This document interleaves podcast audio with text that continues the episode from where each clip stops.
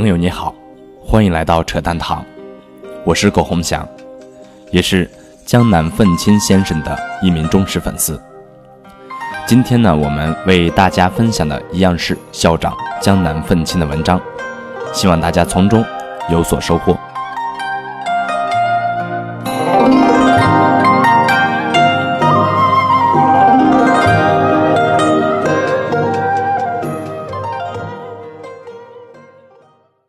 二零一六年三月十二日，一个人落魄的时候，想着的只是如何活下去，那么也只能活下去了；想着如何站起来的，最后不但能活下去，还有大概率站起来。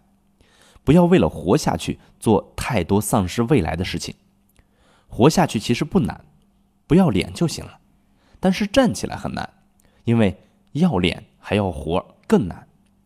但是啊。鸡汤大师马云说过：“难道因为难就不去做了吗？”二零一六年三月十二日，很多企业家跟我说只投资自己熟悉的领域和产业。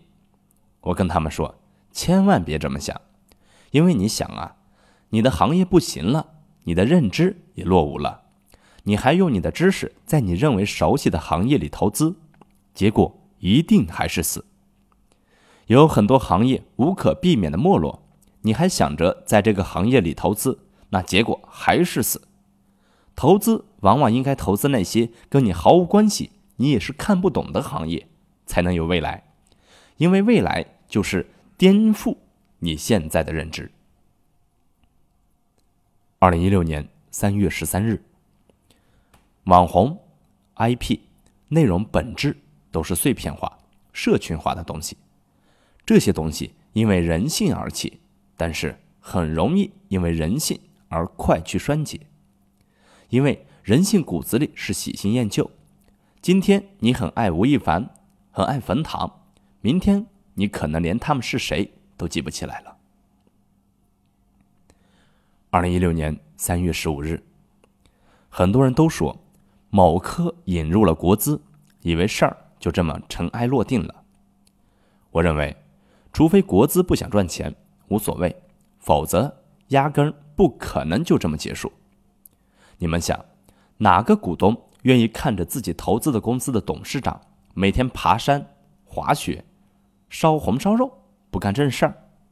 其实，从商业规则来看，谁入股都会改组董事会，除非真无所谓，不心疼这钱。二零一六年三月十五日。最近大额融资很多，许多人都觉得哪里来什么资本的冬天？我觉得这恰恰是资本冬天的表现，跟股市逻辑一样。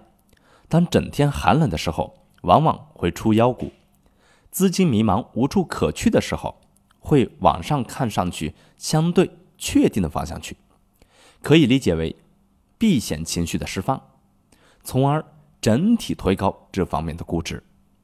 另外，这几轮估值高，还有一个很大的原因，普遍带有强回购条款，更可以理解为避险。二零一六年三月十六日，我倒是觉得，金融的首要问题不是支持实体经济，而是赶紧出一些与实体越远越好的衍生品市场，让那些在实体冲撞的资金赶紧远离实体市场，进入。高风险区域，自己跟自己玩去。从人类历史长河来看，我们生活中所遇到的任何事情，乃至我们自己，都只是一朵浪花而已，随机偶然，不确定。